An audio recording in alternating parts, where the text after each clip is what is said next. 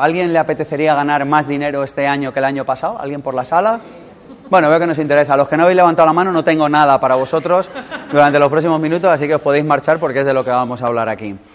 Fijaros que mm, eh, si estamos aquí es porque tenemos una emoción, y la emoción es la de la falta de abundancia. Y yo lo primero que quiero decir en esta conferencia, en esta charla, es que el dinero no te va a dar la emoción de abundancia. Lo voy a repetir.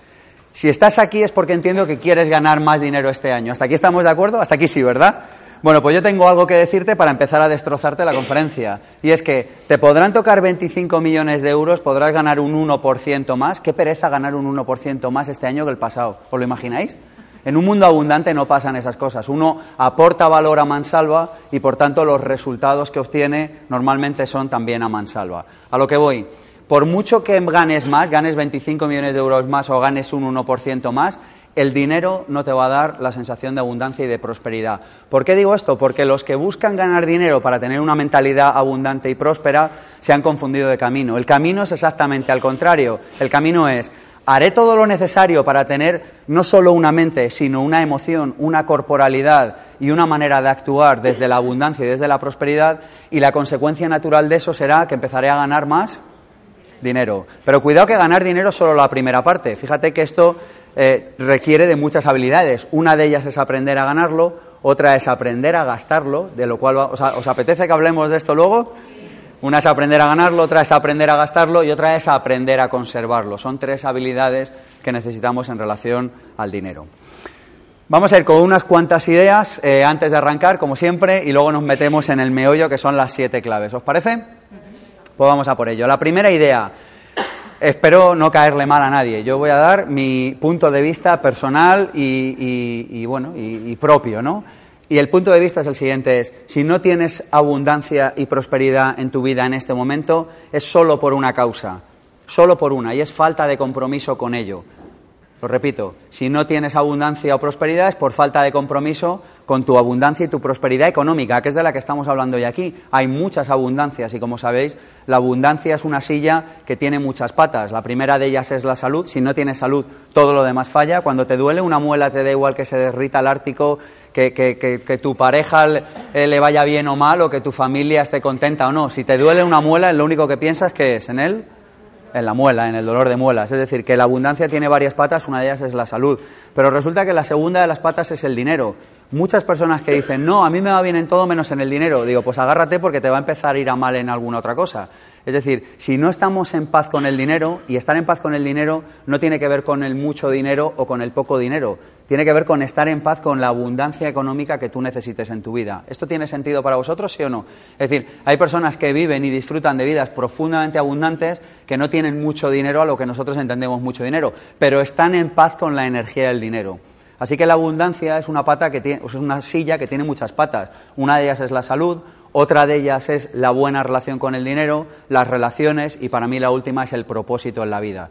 Es decir, saber cuál es el significado de nuestra vida, saber para qué estamos en este planeta y dedicarle todos los días un rato a este propósito, a esta misión de vida. Así que lo que quiero decir es que en realidad el dinero vamos a estar en paz con él y de, una vez hayamos tenido, eh, o sea, vamos a tener buena relación con el dinero físico, que en realidad hoy no es en día físico prácticamente nada de él, cuando hayamos tenido previamente una mente abundante. ¿Y cuándo vamos a hacer esto? Cuando nos comprometamos con esta idea. Así que esta es la primera de las ideas que quiero aportar hoy. Tú fíjate que resulta difícil que uno sienta sensación de escasez en un ámbito de su vida en el que se haya comprometido. Yo os digo esto y yo he vivido en un cuarto interior de Lavapiés hasta hace tres telediarios. Eh, los que no conozcáis Lavapiés porque seáis de fuera, ya os digo que no es la moraleja, lo digo como por, como por comparar. Y si digo cuarto interior eh, sin ascensor y, y Lavapiés, por los que seáis de Madrid ya os hacéis una idea de lo que estoy hablando.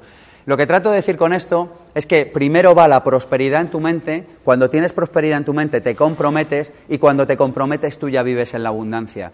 Yo en el momento en el que me comprometí, y aquello lo hice en el año 2007, y esto es algo que los que habéis venido al, resto de las conferencias que estamos haciendo aquí de manera gratuita ya lo sabéis, que yo el, cambio firme y el compromiso conmigo mismo lo, lo hice en el año 2007, una vez, en el, una vez yo hice ese compromiso conmigo mismo, la realidad exterior tardó en moldearse, tardó en cambiar.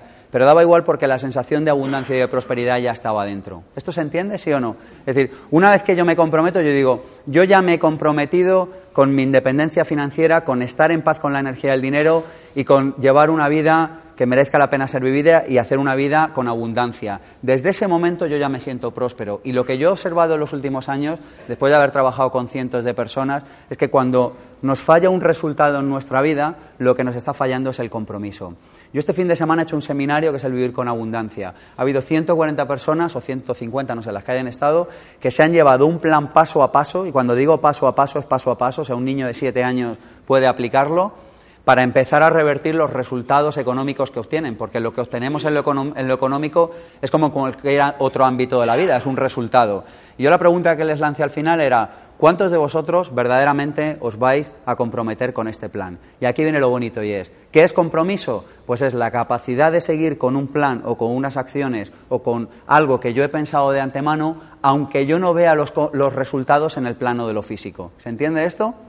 Es decir, mi compromiso es contigo en este sentido. Es decir, que aunque tú y yo mañana discutamos, el compromiso sigue firme, aunque yo no lo vea en el plano de lo físico, pero el compromiso permanece. Si tú te comprometes verdaderamente con la obtención de riqueza, pero antes que con la obtención de riqueza o no, que a mí me da igual, sinceramente, que ganéis más dinero o no, porque yo lo que quiero de, de la charla de hoy es que nos llevemos hábitos y que nos llevemos ideas de prosperidad, lo que yo te propongo es que si tú te comprometes, desde ese mismo momento empiezas a vivir con abundancia. Y como tú ya eres abundancia en el día de hoy, lo que vas a traer inevitablemente el día de mañana, ¿qué es? Abundancia. Lo que yo no sé si va a ser mañana o dentro de ocho años. Es decir, que los que, si alguno venía a una conferencia de doy saltos encima de la silla y me hago rico mañana, se ha confundido de sitio. Aquí en el instituto, las conferencias que yo hago, sabéis que son todo ideas poco comunes que llevan a resultados poco comunes, pero para ello hay que mantenerlo un cierto eh, tiempo. Así que la pregunta que yo te hago, y te pido que la respondas en tu papel, es que del 0 al 10 pongas un numerito y digas cuál es mi compromiso real hasta hoy cuál ha sido mi compromiso real hasta hoy con la gestión de mis ingresos y de mis gastos. Es decir, hasta qué punto me he comprometido yo con que me vaya mejor económicamente. Del 0 al 10 pones un numerito. A por ello.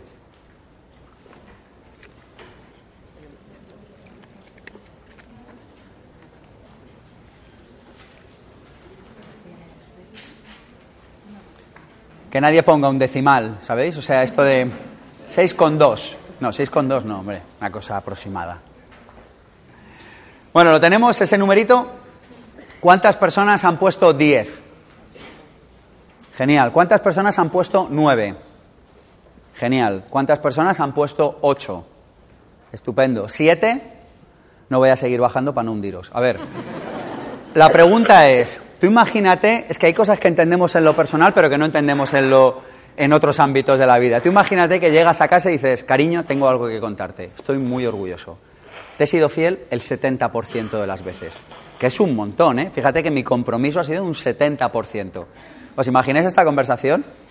Bueno, si os la imaginéis, probablemente sea la última que os imaginéis. O sea, lo que trato de decir es por qué aceptamos cierto tipo de cosas en unos ámbitos y no las aceptamos en otros. Es decir, tu compromiso ha de ser de 10. Y si no, ni pierdas tiempo tú, ni se lo hagas perder a los demás. Porque un compromiso de por cierto, un compromiso de 10 no te garantiza resultados, pero sí te garantiza una cosa, y es que tú vas a estar feliz, vas a estar contento y vas a saber que ya vives en la prosperidad. Un compromiso de 6 lo único que hace es que se te pasen los días así como si nada y que de repente incluso hasta te permitas el lujo de quejarte de vez en cuando. ¿Lo veis? No es que la sociedad, la crisis, mi jefe, el otro, el de más allá. Siguiente idea para vivir en abundancia económica. Nunca, jamás, en lo que te queda de vida vuelvas a quejarte no existe la posibilidad de que te quejes y de que vivas en abundancia. ¿Por qué? Porque si en este momento te estás quejando, tú ya no estás viviendo en abundancia. Estás poniendo el foco en lo que no deseas. Y como hoy sabemos que aquello en lo que nos enfocamos se expande, cada vez que me quejo estoy poniendo el foco en lo que sí deseo o en lo que no deseo. En lo que no deseo. Y por tanto estoy haciendo que se expanda aquello que no quiero para mi vida. Así que el siguiente compromiso que os pediría es que no